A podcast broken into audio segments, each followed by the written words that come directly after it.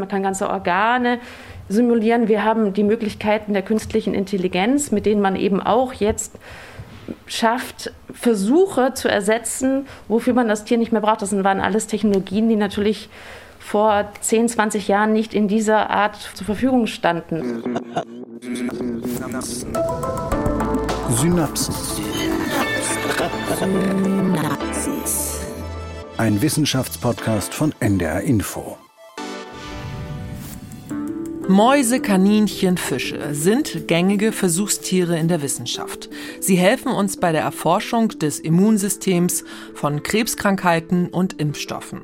Neue Medikamente müssen in der Regel aufgrund der Gesetzeslage an Tieren getestet werden.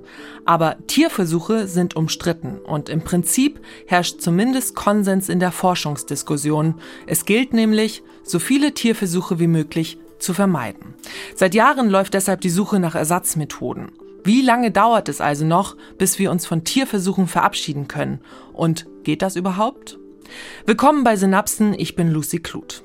Diese Ausgabe knüpft an unsere Folge vom Wert der Tiere an, in der wir über Tierversuche im Allgemeinen gesprochen haben. Heute gibt es quasi Teil 2, Nachschub. Wir schauen uns die Alternativen mal genauer an. Welche Ersatzmethoden gibt es? Wie zuverlässig sind sie? Und wo stoßen die Alternativen von Tierversuchen an ihre Grenzen? Und dafür ist wieder meine Kollegin Nele Rössler ins Studio gekommen. Sie hat ja schon zur ersten Folge recherchiert, zu der uns ja viele von euch, unseren HörerInnen, hinterher gemailt haben. Hallo Nele. Hallo Lucy. Nele, erzähl mal, worum ging es denn bei den E-Mails? Also die Kritik kam von beiden Seiten. Das fand ich eigentlich auch relativ beruhigend. Mhm. Also auf der einen Seite Menschen, die fanden, dass ich Tierversuche verharmlose und als alternativlos darstelle. Und auf der anderen Seite kam die Kritik, ich würde suggerieren, Tierversuche wären pauschal ersetzbar. Einige Hörerinnen und Hörer hätten eben gerne mehr über Alternativen zu Tierversuchen erfahren. Und im letzten Podcast zu dem Thema habe ich auch schon mit Forschenden darüber gesprochen, also mit Forschenden, die an Alternativen arbeiten. Mhm. Und da fielen immer wieder so Bezeichnungen wie Organoide, Stammzellen, KI, künstliche Intelligenz, Gewebeproben und so weiter. Und das habe ich mir für heute nochmal intensiver angeschaut. Da geht es ja auch um das 3R-Prinzip. Also 3R steht für Reduction, Refinement und Replacement. Genau, und das Prinzip gibt es schon sehr lange, also seit 1959. Es geht auf die britischen Zoologen William Russell und auf den Mikrobiologen Rex Birch zurück. Du hast es eben schon gesagt, also ein Prinzip heißt Reduce, Reduktion. Mhm. Und wenn man also Tierversuche nicht komplett ersetzen kann, dann soll man sie zumindest auf ein Mindestmaß reduzieren.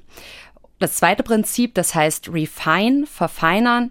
Und dazu sollen die Experimente in einer Art konzipiert werden, dass die Belastung für die Tiere minimiert wird. Da helfen Big Data-Analysen, da erzähle ich später auch noch was zu.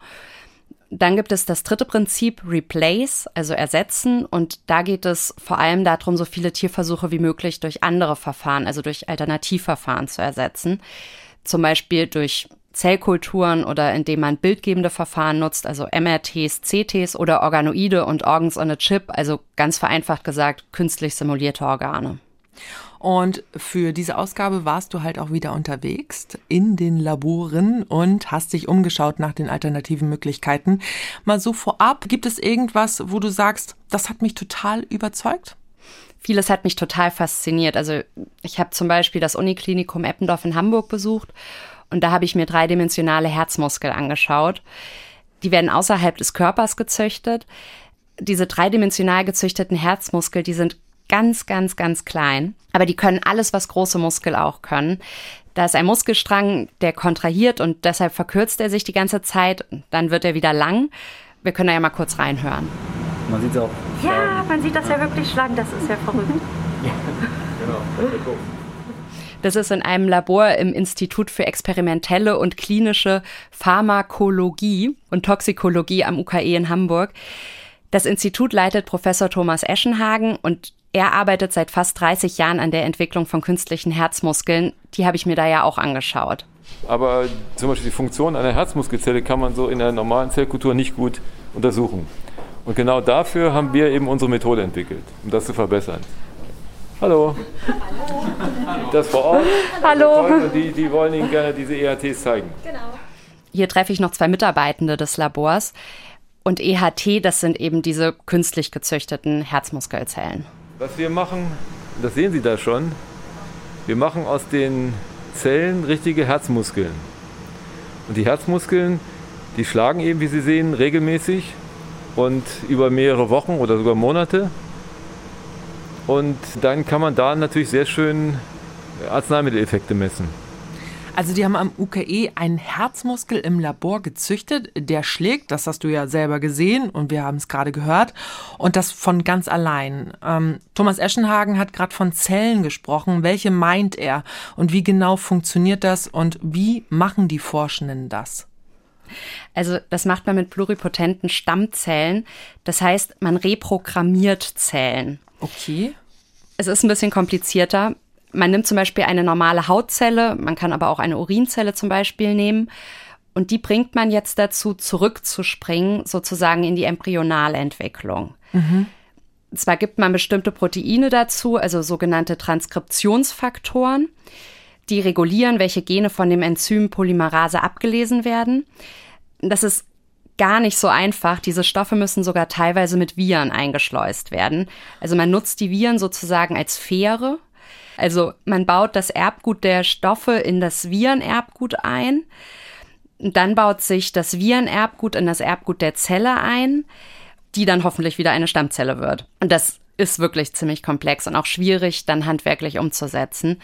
Und am Ende bildet die Ursprungszelle wieder eine Stammzelle. Ja, das klingt auch sehr komplex, aber danke, dass du das so versucht hast, einmal zu erklären. Um das nochmal zu definieren, also Stammzellen sind Zellen, aus denen unterschiedliche Zelltypen werden können. Da gibt es verschiedene Arten. Ja, genau, es gibt verschiedene Arten. Also omnipotente Stammzellen, die können einen kompletten Organismus ausbilden. Bei Menschen ist das halt Spermazelle und Eizelle und dann kann daraus ein ganzer Mensch werden oder auch zwei, wie bei eineigen Zwillingen. Mhm. Bei pluripotenten Stammzellen ist das anders, aber die können zu verschiedenen Gewebearten werden und zwar zu über 200. Oh, okay. Also omnipotent Alleskönner, pluripotent dagegen Vielkönner.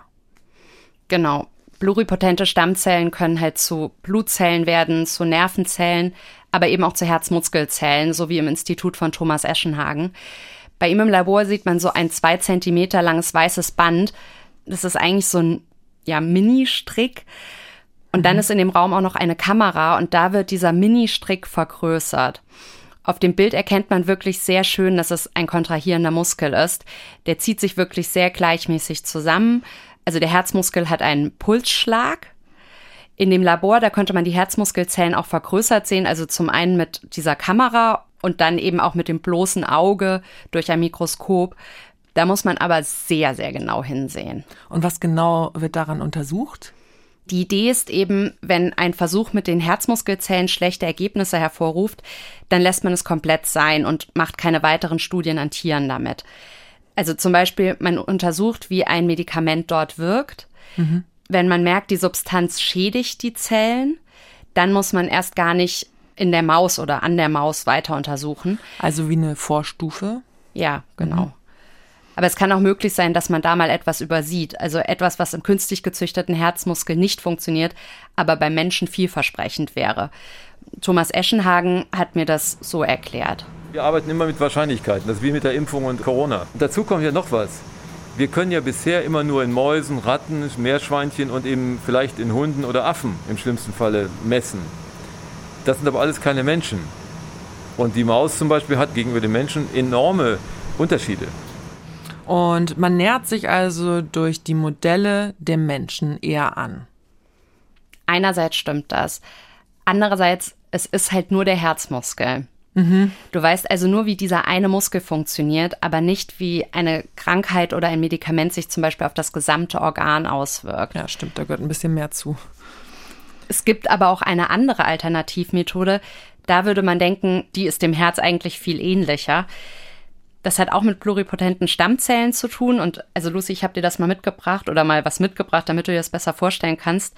Das ist von der Österreichischen Akademie der Wissenschaften. Warte, ich reiche dir mal mein Handy mit diesem Video rüber. Okay, gib mal her. Ah, okay, ich äh, drücke mal auf Play. Oh, okay.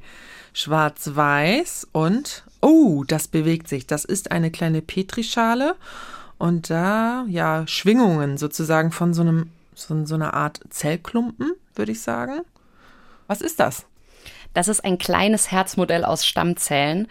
Also das wird eben in der Petrischale herangezüchtet und das hat eben auch schon, und das ist ja schon faszinierend, wenn man sich das mal so überlegt, das hat auch verschiedene Zelltypen. Also das hat eine Herzwand und das hat sogar Kammern. Also das heißt wirklich schon herzähnliche Strukturen.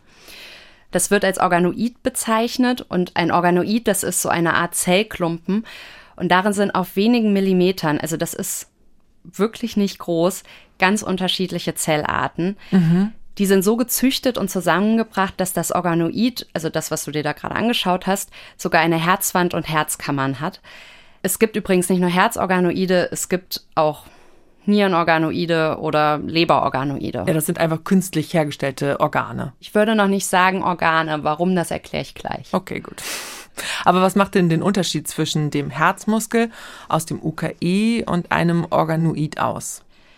Naja, das eine ist halt nur der Muskel also besteht halt nur aus Muskelzellen. Und bei dem anderen, also bei diesem Organoid, da hat man eben verschiedene Zelltypen, die ein Organ abbilden sollen. Also sowas, wie du schon erklärt hast, eine Art Mini-Herz haben wir da gerade gesehen.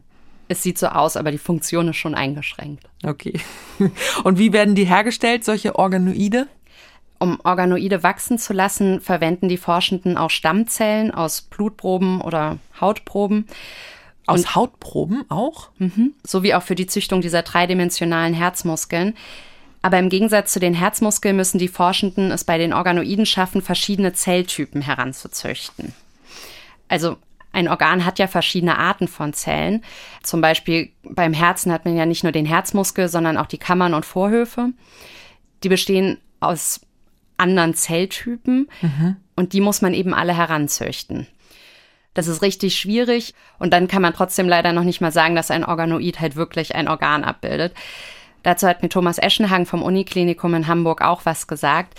Er arbeitet nicht nur mit Herzmuskeln, an seinem Institut wird auch an Organoiden geforscht. Zurzeit ist es irgendwie hip, klar, das ist irgendwie spannend, weil, weil es halt eine Art natürliche Entwicklung ist. Allerdings muss man sagen, das, was uns besonders interessiert, dass das möglichst reif und möglichst nah am erwachsenen Herzen ist, kann man bei Organoiden also nicht im entferntesten behaupten. Weil das halt ein ganz harmlos ursprüngliches kleines Pseudo-Embryo-Gewebe ist. Ist halt wie ein Embryo. Super, super unreif. Wir machen aber keine Medikamente für Embryonen, sondern wir machen Medikamente für alte Menschen. Gut, wenn er das so auf den Punkt bringt, wenn wir das nicht brauchen, ist das dann eher so eine Spielerei oder wirklich relevant für die Forschung? Darüber habe ich noch mit einem anderen Wissenschaftler gesprochen, Professor Thomas Thum vom Fraunhofer Institut in Hannover. Das ist das Institut für Toxikologie und experimentelle Medizin. Man hört das ja schon am Institutsnamen. Er beschäftigt sich als Kardiologe auch viel mit Alternativen zu Tierversuchen. Meinst du wegen experimentell? Ja. Mhm, okay. Er hat auch einen Leitfaden mitverfasst, das, also ein Positionspapier. Mhm. In dem geht es um die jüngsten Fortschritte, die Zahl von Tierversuchen zu reduzieren durch alternative Methoden und das eben in der kardiovaskulären Forschung, also in der Herzforschung. Wir hören mal rein, was Thomas Thum sagt. Ganz spannend ist natürlich diese Organoidentwicklung, aber diese Organoide sind auch wirklich ganz, ganz frühe Formen eines Organes, ja. Aber ich glaube, dieser Proof of Concept ist wirklich noch zu erbringen, dass die diese Veränderungen, die man dann in solchen Organoiden sieht, wenn man jetzt Medikament XY draufgibt, dass das eine wirklich hohe Prädiktion hat für spätere Erfolgschancen eines Medikamentes in der klinischen Entwicklung am Patienten. Proof of Concept, also Organoide müssen erstmal zeigen, dass man in Organoiden Krankheiten erforschen kann. Proof of Concept oder also es wird auch manchmal Proof of Principle genannt. Das kennt man auch aus anderen Bereichen, aus dem Projektmanagement zum Beispiel. Da geht es darum, dass ein Vorhaben prinzipiell erstmal durchführbar ist. In der Arzneimittelforschung ist eine Proof-of-Concept-Studie der Definition nach eigentlich eine Studie, die folgt, wenn etwas schon in Tierstudien bewiesen wurde mhm. und erste Sicherheitsuntersuchungen am Menschen erfolgreich waren. Und dann soll diese Proof-of-Concept-Studie eben zeigen, ob das Medikament wirklich die Krankheit beeinflusst. Also die Frage, die noch beantwortet werden muss, ist eben, ob man durch Organoide genauso gut wie durch Tierversuche erkennen kann, ob eine Substanz wirkt.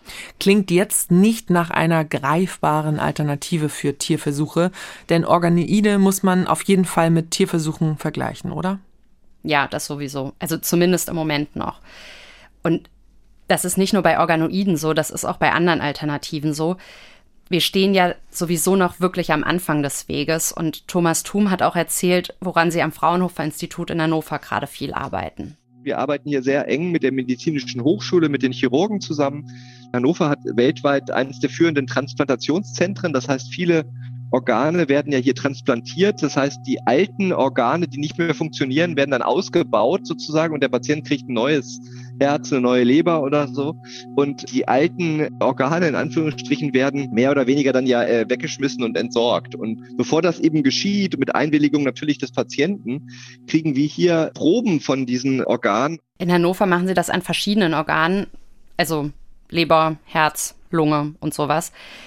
Und an diesen Organschnitten testen sie dann eben Moleküle. Das heißt, wir testen diese Moleküle direkt am lebenden Organ des Menschen und können dort schon mal sehr frühzeitig Daten erheben, ob so ein Molekül zum Beispiel Verhinderung von, von Bindegewebsvermehrung, Fibrose oder so, ob das auch direkt wirklich in diesen menschlichen Organen einen Erfolg hat. Weil die Quintessenz könnte sein, wenn wir da gar nichts sehen, dann brauchen wir vielleicht auch die Tierversuche, die nötig sind für so eine Entwicklung von so einem neuen Medikament, auch gar nicht machen. Du hast eben gerade von Organschnitten gesprochen. Kannst du das nochmal erklären? Also Organschnitte, das sind so hauchdünne Gewebeproben und das ist wichtig aus echten Organen. Aus echten Organen? Ja, also du hast die nicht künstlich gezüchtet, mhm. sondern die sind natürlich entstanden und dann Eben. zerschneidest du sie. Okay, alte Organe von ja, Menschen, die verstorben sind zum Beispiel, ja? Ja, oder auch Tieren. Auch Tiere, okay. Das, was Thomas Thum gesagt hat, das hat ja auch so ähnlich der Thomas Eschenhagen gesagt, dass man durch die alternativen Modelle Hinweise bekommen kann und sich dann Tierversuche im besten Fall irgendwann spart. Also in Hannover zerschneidet man ein Organ, macht ganz dünne Schnitte und forscht daran, wie mögliche neue Medikamente an dem Organ wirken. Das klingt natürlich super. Man nutzt praktisch etwas, was man eh nicht mehr gebrauchen kann, weil diese alten Organe der Menschen ja gar nicht mehr richtig funktionieren. Sonst müsste ja kein neues transplantiert werden. Aber, Nele, wenn etwas krank war, kann man da wirklich noch gute Versuche dran machen? Es ist ja schon geschädigt. Genau daran kann man dann aber forschen. Also da sind dann eben die passenden Forschungsfragen, welche Prozesse führen dazu, dass die Erkrankung noch verschlimmert wird. Dann kann man Medikamente gezielt einsetzen. Man kann auch die Krankheit genauer erforschen. Und dazu kommt, dass gesunde Nieren vom Menschen halt super schwierig zu bekommen sind. Denn gesunde menschliche Nieren möchte man ja transplantieren. Wir haben ja einen krassen Organmangel. Trotzdem, Wissenschaftlerinnen am Hamburger Universitätsklinikum Eppendorf, also am UKE, arbeiten an gesunden Organen. Das klingt jetzt vielleicht so, als würden sie Patienten Organe wegnehmen. Mhm. Das machen sie nicht. Sie gehen aber einen kleinen Umweg. Sie nutzen nämlich Schweinenieren aus Schlachtabfällen. Schweinenieren aus Schlachtabfällen. Da gab es doch vor ein paar Wochen die Sensationsmeldung im Zusammenhang von Schweineorganen und Menschen, nämlich aus den USA. Zum ersten Mal weltweit wurde einem Mann ein Schweineherz transplantiert. Ich weiß nämlich, dass ich im Auto saß und habe das Radio richtig laut aufgedreht, äh, weil ich das gar nicht glauben konnte und war sehr berührt, weil das ja auch Hoffnung schürt für viele Organspendepatientinnen. Das heißt, Schwein und Mensch sind sich also sehr ähnlich, oder? Sie sind sich nicht unähnlich. Okay, das ist ja diplomatisch ausgedrückt. Bis jetzt wird in dem Bereich aber viel an Mäusen geforscht und da gibt es halt viele artspezifische Unterschiede. Deshalb ist die Übertragbarkeit von Mausmodellen auf den Menschen nicht so leicht. Das hat mir die Biologin Desiree Lorette auch erklärt. Wir haben ja in unserer Menschheit eine große Individualität. Das wird natürlich dann auch durch die Schweine so ein bisschen wiedergespiegelt. Ne, dass wir, wir können halt nicht garantieren, dass wir immer exakt den gleichen Genotypen haben, wenn wir Nieren von unterschiedlichen Schweinen haben. Aber was der große Vorteil von der Schweineniere im Vergleich zu einer Mausniere ist, wenn wir uns die Humanmedizin angucken, die, die Forschung dazu, ist, dass die Schweineniere anatomisch, also allein schon mal von der Größe her der menschlichen Niere sehr viel ähnlicher ist. Und man hat zeigen können, dass Proteine, die gerade für Nierenerkrankungen beim Menschen wichtig sind, im Schwein vorhanden sind, aber dafür in der Maus nicht. Das heißt einfach so von der genetischen Grundlage her an sich ist die Schweineniere tatsächlich ein besseres Modellsystem, um nachher auch Erkrankungsmechanismen auf den Menschen übertragen zu können, um daran forschen zu können. Also diese Relorette sagt, dass man halt so weiter nach vorne will, also sich weiter hochtasten möchte. Denn das Ziel ist, dass man jetzt an den Schweinenieren erforscht, was eine Säugetierniere generell braucht, um als Gewebeschnitt zu überleben, um dann an menschlichen Nierenbiopsien, also menschlichen Gewebeproben weiter forschen zu können. Also man kann da jetzt nicht einfach die Schnitte von Schweinenieren nehmen, um die Tierversuchsphase zu überspringen und dann direkt die klinischen Studien am Menschen machen. Nein, so einfach ist es nicht. Außerdem waren die Tiere ja auch schon tot, also die waren schon tot, als die Nieren entnommen wurden. Wichtiger Punkt, da fehlt also ein Organismus und das macht es bestimmt schwieriger daran zu forschen. Ja, ich erkläre mal, was am Uniklinikum hier in Hamburg gemacht wird also wie man da Schweinenierengewebe in Kultur am Leben erhalten will. In Kultur, das heißt, dass man Mikroorganismen planmäßig, künstlich anzüchtet. Dann kann man sich auch besser vorstellen, wie so Gewebeschnitte aussehen. Mit den beiden Wissenschaftlerinnen Desiree Lorette und Helga Fitztum habe ich das Labor besucht, in dem sie hoffentlich in ein paar Monaten an den Schnitten von Schweinenieren arbeiten werden. Diese sehr dünnen Gewebeschnitte werden auch Slices genannt. Also das haben wir ja gerade schon besprochen. Und der große Vorteil davon ist, dass man hier direkt intakte Zellverbände zur Verfügung hat. Das ist wichtig, weil die Wissenschaftlerinnen die Mechanismen von Nierenerkrankungen erforschen wollen. Die Niere besteht ja nicht nur aus einer Zelle. Mhm. Desiree Lorette ist Zellbiologin und die hat mir die Idee hinter diesen Gewebeschnitten mal erklärt. Die Schweineniere ist ja relativ groß. Das heißt, wir können ganz viele verschiedene Sachen mit einer einzigen Niere anfangen. Und das ist eben so die Idee hinter unserem 3R-Antrag gewesen, dass wir versuchen wollen, diese Schnittkulturen erstmal zu etablieren, also dass wir gucken, dass wir eine stabile Kultur hinbekommen. Da geht es also erstmal um den Schnitt. Genau. Das ist das, was man im Moment erstmal wissen will, wie man Schweinenieren so präparieren kann und schneiden kann, dass man an ihnen wiederholbare Studien machen kann. Und dass man diese Untersuchungen in den Studien auch lange machen kann. Denn eine Krankheit, die ist ja meistens nicht innerhalb von einem Tag da, sondern die entwickelt sich über einen längeren Zeitraum. Da ist einfach viel zu tun. Das hat mir die Serie Lorette auch erzählt. Im Körper ist das Organ ja durchblutet, das heißt, es ist in Stoffwechsel angebunden, es, ist, es findet Austausch statt, es findet Stoffaustausch statt. Und das ist das, was wir halt versuchen müssen, in der Kultur wieder reinzubringen. Das heißt, wir müssen gucken, dass wir ein bestimmtes Nährmedium haben, dass die Niere oder das Organ seine Nährstoffe bekommt, die es zum Überleben braucht. Das ist halt schon mal Punkt A, das ist ganz, ganz wichtig. Und dass wir halt einfach eine, eine gute Umgebung generieren, dass wir die Möglichkeit haben, den Schnitt künstlich am Leben zu erhalten außerhalb des Organismus. Ein zusätzlicher Aspekt ist natürlich auch, dass die Sauerstoffversorgung des Gewebes gewährleistet werden muss. Also nicht nur Nährstoffe, sondern auch Sauerstoff. Wer war das? Das war Helga Fitztum und sie arbeitet zusammen mit Desiree Lorette an diesen Schweinenieren. Also sind beides Biologen. Im Moment versuchen sie halt herauszufinden, wie sie die Gewebeschnitte schneiden sollen, damit die möglichst unbeschadet sind und lange überleben. Lucy, ganz ehrlich, das ist wirklich viel komplizierter, als ich dachte. Wir können uns das ja jetzt mal gemeinsam anhören. Gerne. Das ist, was hier oben auch so schön draufsteht, das ist ein Tissue Chopper. Also ein Gewebeschneider? Ja. Und das ist dann final nachher so, dass wir dieses Nierenstück, das wir haben, hier unten drauflegen um dann eben die Nierenslices zu machen. Und das macht ein schönes Geräusch, das wollte ich Ihnen mal zeigen.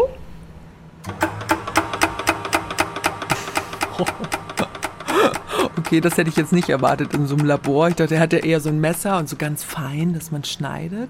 So und sieht es auch aus. Ja. Also es sieht aus wie eine Brotschneidemaschine. Das ist im Prinzip wie eine Schneidemaschine, mhm. genau. Also wir müssen ja gucken, dass wir immer relativ gleiche Kulturbedingungen haben. Deswegen ist es ganz wichtig, dass dann die Schnitte natürlich auch immer gleich dick sind. Und hier ist dann eben, kann man einstellen, wie dick sie sein sollen. Wir schneiden in der Regel 300 Mikrometer. In dem Labor, in dem ich mit den beiden Wissenschaftlerinnen war, da steht gegenüber von diesem Tissue Shopper, also von dieser Schneidemaschine, die wir eben gehört haben, noch eine andere Maschine, die arbeitet mit Vibration und heißt Vibrationsmikrotom oder Vibratom. Vielleicht eignet die sich auch besser für das Schneiden der Gewebestücke. Das wollen die beiden Biologinnen herausfinden. Schalten Sie einmal kurz an, dann können Sie sich das gleich besser vorstellen. Sehen Sie, das ist hier hat einen Vorschub und das fährt dann, also wir befestigen hier unten drauf auf einer Platte unser Gewebestück. Innen drin ist eine, eine Rasierklinge und die schneidet dann das Gewebe so eben durch. Wir tasten hier mal den, also hier können Sie anfassen, da passiert nichts und merken Sie, dass das sehr schnell Ja, da hört man die Schnitte nicht so doll, ne? Das vibriert die ganze Zeit. Genau dieses Vibratom, das hört man auch, aber das ist nicht ganz so getaktet, mhm. sage ich mal, wie das genau. schneidet. Ich erkläre mal ganz kurz, damit man sich das besser vorstellen kann, wie dieses Gerät arbeitet. Also die Rasierklinge, die ist da, wo man das Gewebestück hinlegt, über der Platte und diese Platte, die vibriert auch noch, während die Rasierklinge das Gewebestück schneidet. Ganz kurz, wie groß ist denn diese Schneidemaschine? Also ist das ein, ein kleiner Kasten oder ist das irgendwie 1,50 hoch oder wie muss ich, nimmt das den ganzen Raum ein? Nur mal so eine Vorstellung. Also die ist ungefähr so groß wie, wie eine Mikrowelle. Ja, okay, da haben wir alle ein Bild vor Augen. Die Forscherinnen haben mir erklärt, dass man das Vibratom nutzt, damit der Schaden möglichst klein bleibt, den man im Gewebe anrichtet. Denn je höher die Frequenz der Vibration ist, umso geringer ist der Schaden im Gewebe. Desiree Loretti hat mir das so erklärt, sie meint, es ist wie wenn man einen harten Leib Brot durchschneidet. Das muss man manchmal auch eher in kleinen Schnitten machen, also mit dem Messer langsam durchsäbeln. Mhm. Und dieses langsame Schneiden ist eben wie bei der Vibration. Denn durch Vibration wird langsamer geschnitten, aber eben schonender, weil es mehr so ein Auf und Ab ist. Im Gegensatz eben zu dieser Schneidemaschine. Die vibriert nicht, die schneidet halt sehr schnell, mhm. sehr hart. Das ist vielleicht aber auch besser. Das weiß man im Moment noch nicht, weil das Gewebe dann schneller behandelt werden kann. Aber das müssen die beiden Wissenschaftlerinnen jetzt eben erst untersuchen. Ich bin ja ein bisschen baff, dass es hier doch offenbar so um ja grundlegende handwerkliche Fragen geht. Also wie schneidet man Schlachtabfälle in gleich große Stücke und zwar so, dass sie dabei nicht zerfasern, mal ganz grob verallgemeinert. Also bei der einen Schneidemaschine geht es darum, dass man Zeit spart, was für die Versuche später besser ist. Und bei der anderen Schneidemaschine, da wird die Struktur wegen der Vibration besser erhalten. Das ist alles sehr, sehr aufwendig und es klingt sehr danach, dass die Methode noch in den Kinderschuhen steckt. Das ist total aufwendig, ja. Da geht es ja jetzt auch erstmal nur ums Schneiden. Mhm. Die Gewebeproben müssen dann ja noch kleiner gemacht werden, damit diese Gewebeproben überleben, muss man diese Nierenslices auf Kulturmembranen in Petrischalen bringen.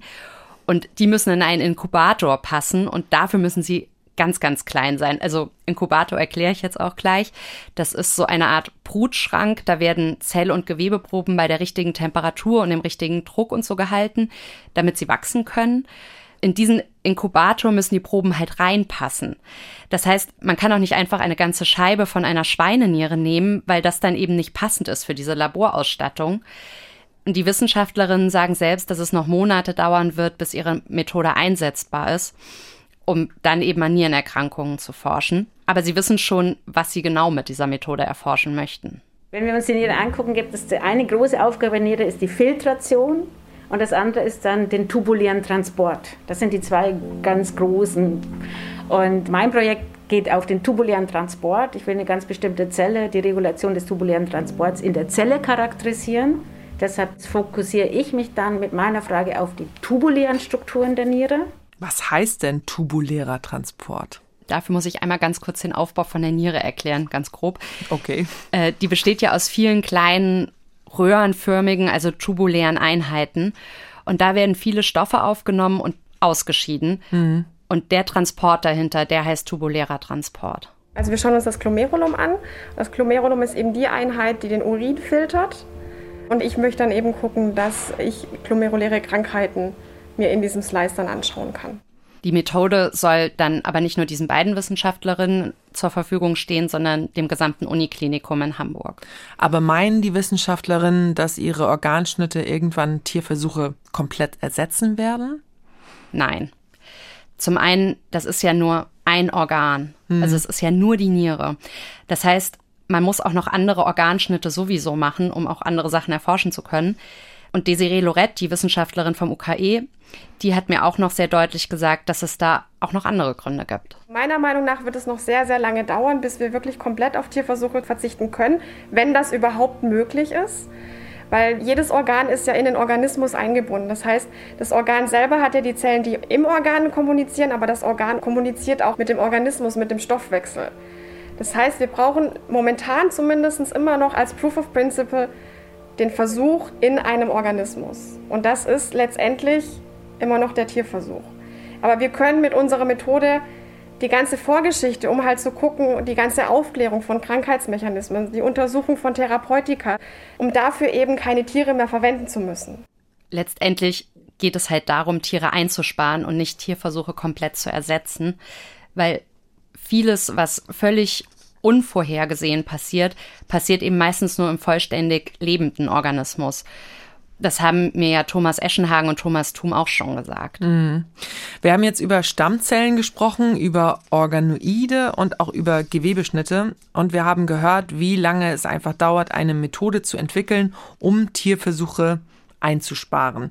Thomas Eschenhagen, der seit Jahrzehnten an den dreidimensionalen Herzmuskeln forscht und die beiden Wissenschaftlerinnen Helga Fitztum und Desiree Lorette, die gerade anfangen und wo man sieht, worauf man alles achten muss. So eine Methode zu etablieren ist also Detailarbeit. Das habe ich jetzt schon mal so mitgenommen.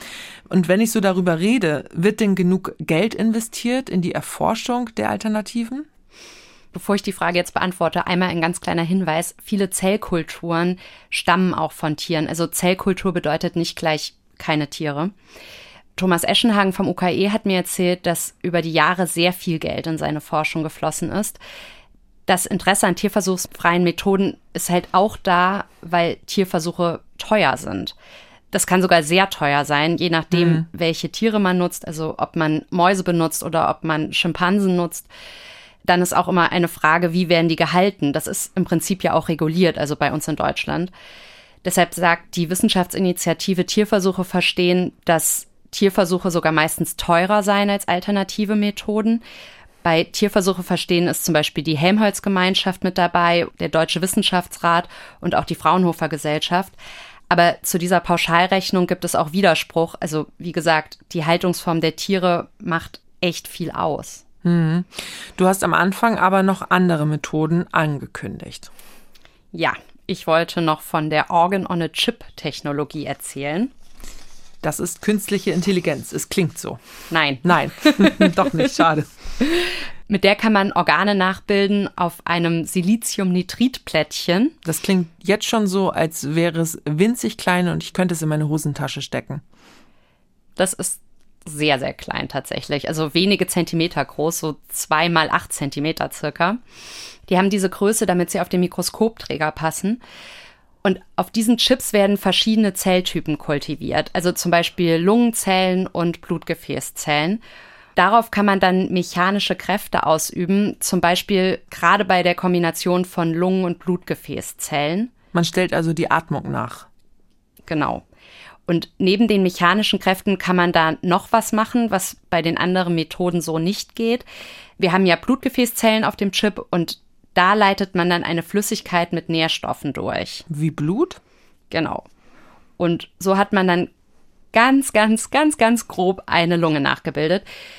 Man kann so aber auch eine Leber nachbilden oder ein Herz, also auch andere Organe. Und das auf diesem ganz kleinen Chip? Ja, gibt mittlerweile sogar eine Retina on a Chip. Also da wird die Netzhaut des Auges nachgebildet. Ach. Weil gerade das Auge ist interessant für die Pharmaindustrie, weil dort oft Nebenwirkungen auftreten durch Arzneimittel. Und jetzt hat man eben diese verschiedenen Organnachbildungen. Die können dann auch zusammengeschlossen werden. Und dieses Zusammenschließen, das passiert, indem man sie durch diese blutähnliche Flüssigkeit eben miteinander verbindet. Dann wird dieses Konstrukt Human on a Chip genannt. Ah, okay, weil es sich dann ja verbindet. Genau.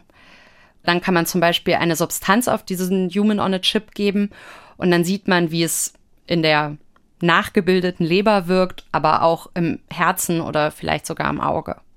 Aber kann man so wirklich die Komplexität von einem Körper abbilden oder überhaupt nur von einem Organ? Nein, zu beiden. Das wird auch immer wieder gesagt. Aber wie bei allen anderen Methoden auch, es können schon mal Hinweise gefunden werden, was funktionieren könnte und was eben nicht. Das ist Zukunftsmusik, aber natürlich sehr, sehr tolle. Man könnte halt auch mit personalisierten Zellen arbeiten. Also zum Beispiel spezifisch bei dir jetzt, Lucy, schauen, ob du ein bestimmtes Medikament verträgst oder nicht. Okay, aber auch wieder nur in den Kinderschuhen, sag ich mal, die Forschung dazu, ja? Ja, auch wieder nichts, wo man sagen kann, alles klar, das wird demnächst Tierversuche ersetzen. Zumindest nicht komplett. Ja.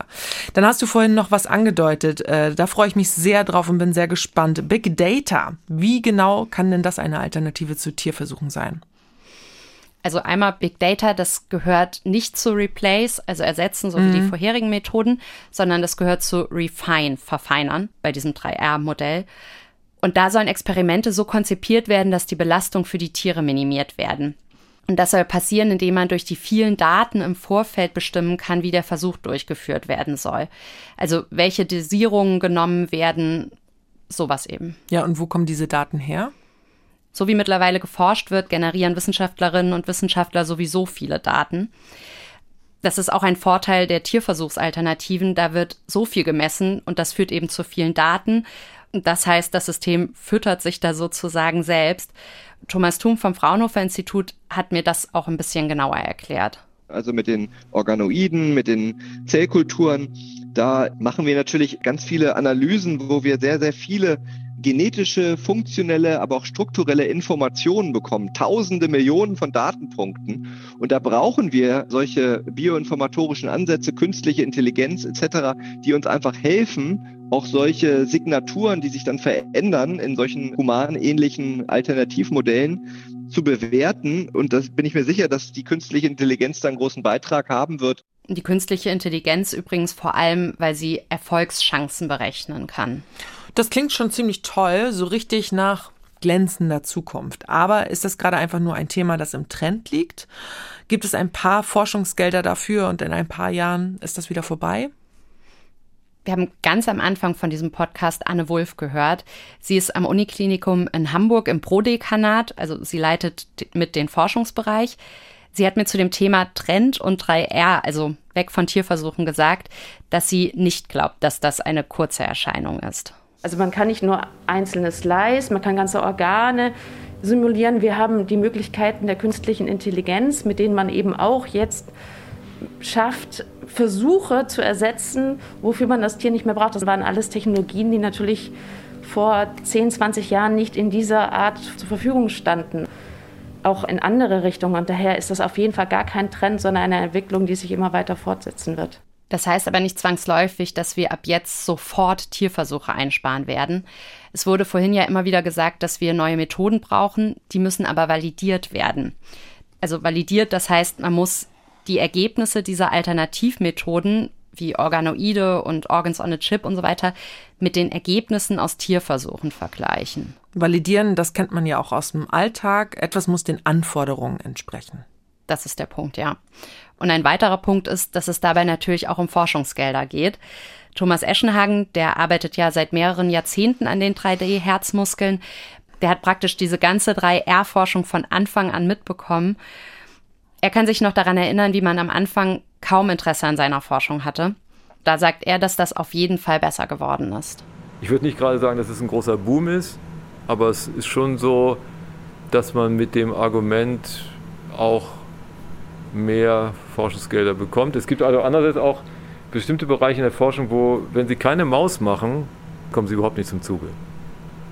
Die meisten sagen, ich möchte Nachweis in einem ganzen Organismus. Aber man liest ja auch vermehrt, dass 3R wichtig wird. Da passiert ja auch viel. Also 3R ist in der Forschungswelt ein bekannter Begriff.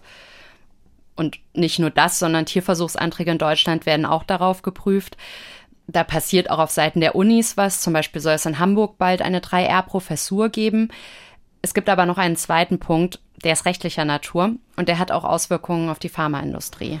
Bisher haben uns die Pharmafirmen auch noch nicht die Bude eingelaufen. Pharmafirmen sind sehr konservativ und auch zu Recht natürlich. Außerdem hat das alles eben was damit zu tun, was die FDA an Daten erlaubt. Und wenn die FDA sagt, sie will Hunde, dann kriegt sie Hunde. Um das mal kurz zu erklären, die FDA, das ist die US-amerikanische Arzneimittelagentur, die lässt eben Medikamente zu. Und die Entscheidungen dort haben auch Einfluss auf die Medikamentenzulassung weltweit? Ja, und das gilt natürlich nicht nur für die FDA. Dafür ist es generell nochmal wichtig zu wissen, welche Regularien es für Tierversuche gibt. Wir haben in Deutschland ja das Paul-Ehrlich-Institut und das Bundesinstitut für Arzneimittel und Medizinprodukte, das BfArM.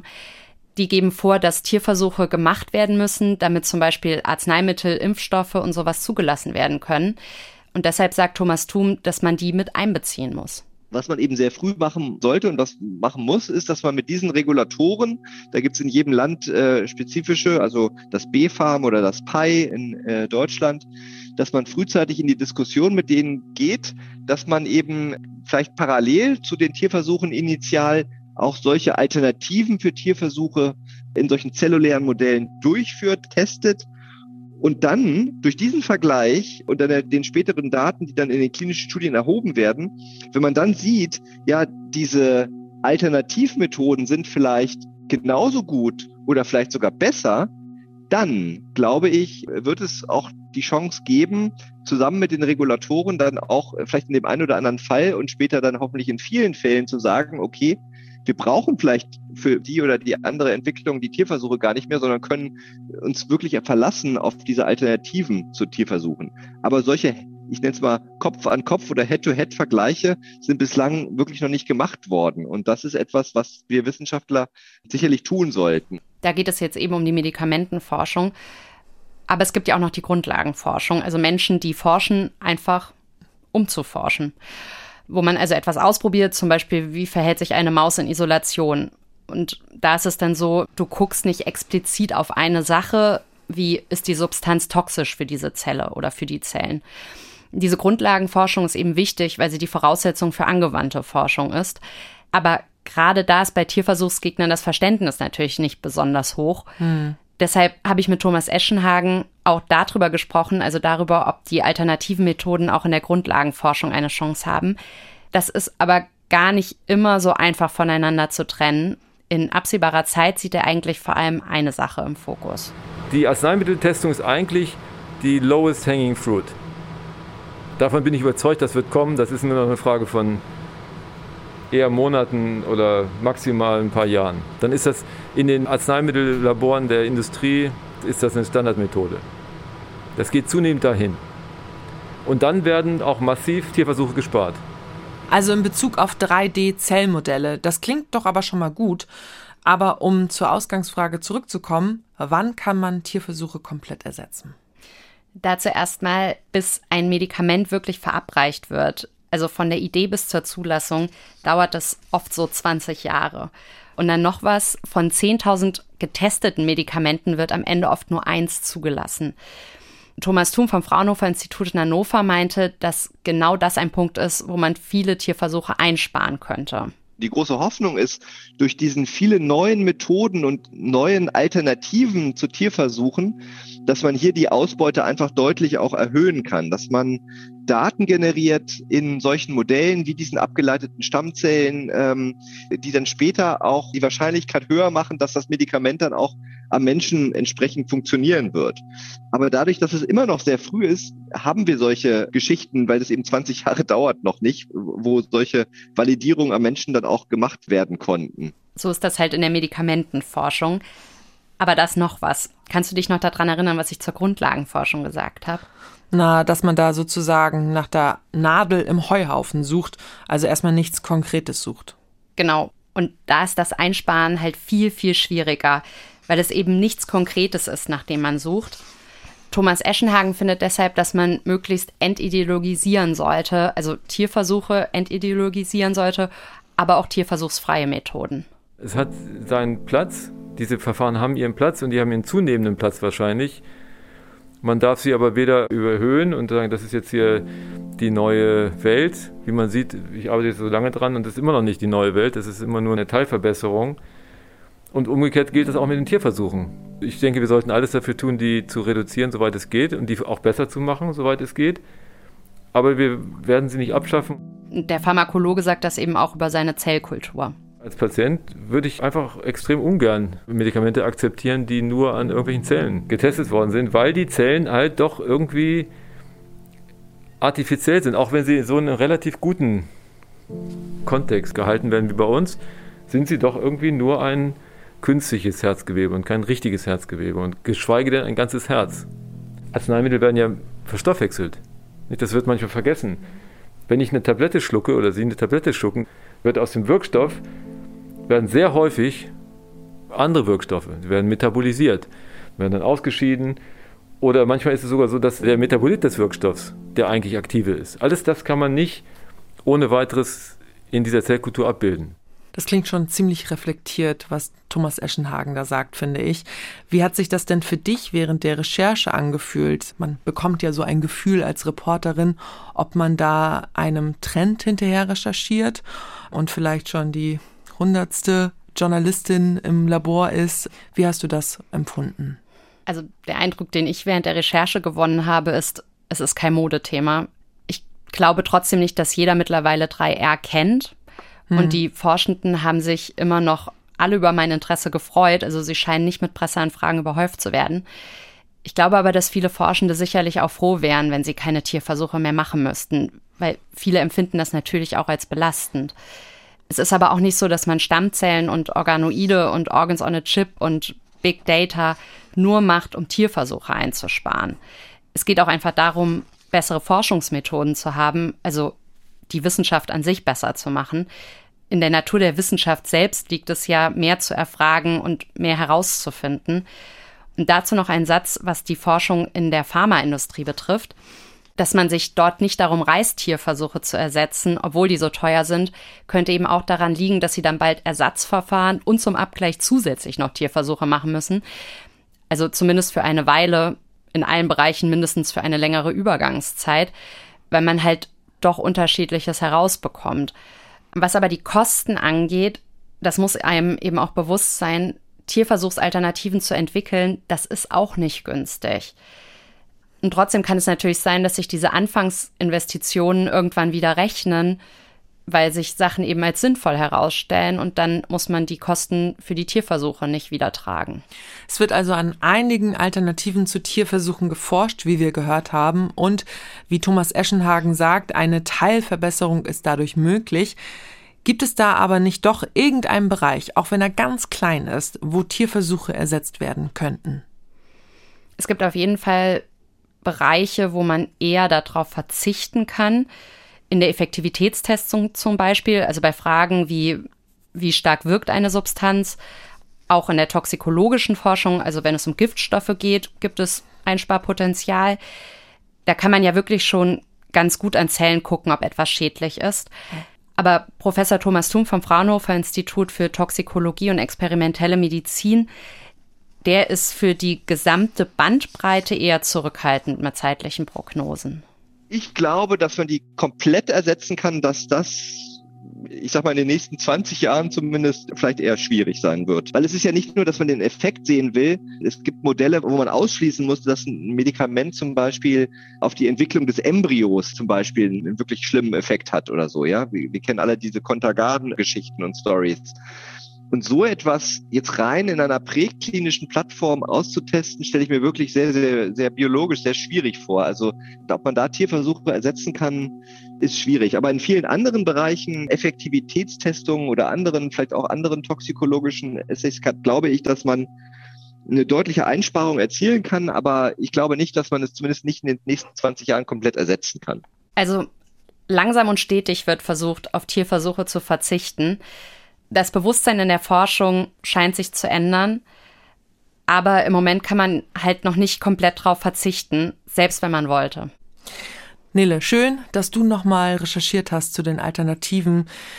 Tierversuchen, die allerdings, wie wir gehört haben, noch nicht so ausgereift sind und deshalb keine breite Anwendung finden. Aber es klingt so, als wäre da vieles auf einem guten Weg und in jedem Fall kann man sagen, schon beeindruckend, was man da jetzt alles simulieren kann. Nele, danke, dass du hier warst. Danke, Lucy. Und in zwei Wochen gibt es wieder eine Synapsen-Folge in der ARD Audiothek oder auf ndr.de slash Synapsen. Dazwischen, also nächsten Freitag, könnt ihr hier erstmal wieder einen Science Slam hören. Wir starten in unsere zweite Staffel. Sechs KandidatInnen treten wieder gegeneinander an, alle zwei Wochen, einer oder eine. Und ihr könnt, wie beim echten Slam, die SiegerInnen wählen. Am Ende der Staffel auf unserer Website. Wir freuen uns, wenn ihr uns abonniert. Wenn euch der Podcast gefällt, sagt es gern weiter und schickt uns gerne Fragen, Anregungen, Kritik, Lob per E-Mail an synapsen.ndr.de. Schön, dass ihr dabei wart. Ich bin Lucy Kluth. Bis bald. Synapsen. Ein Wissenschaftspodcast von NDR Info.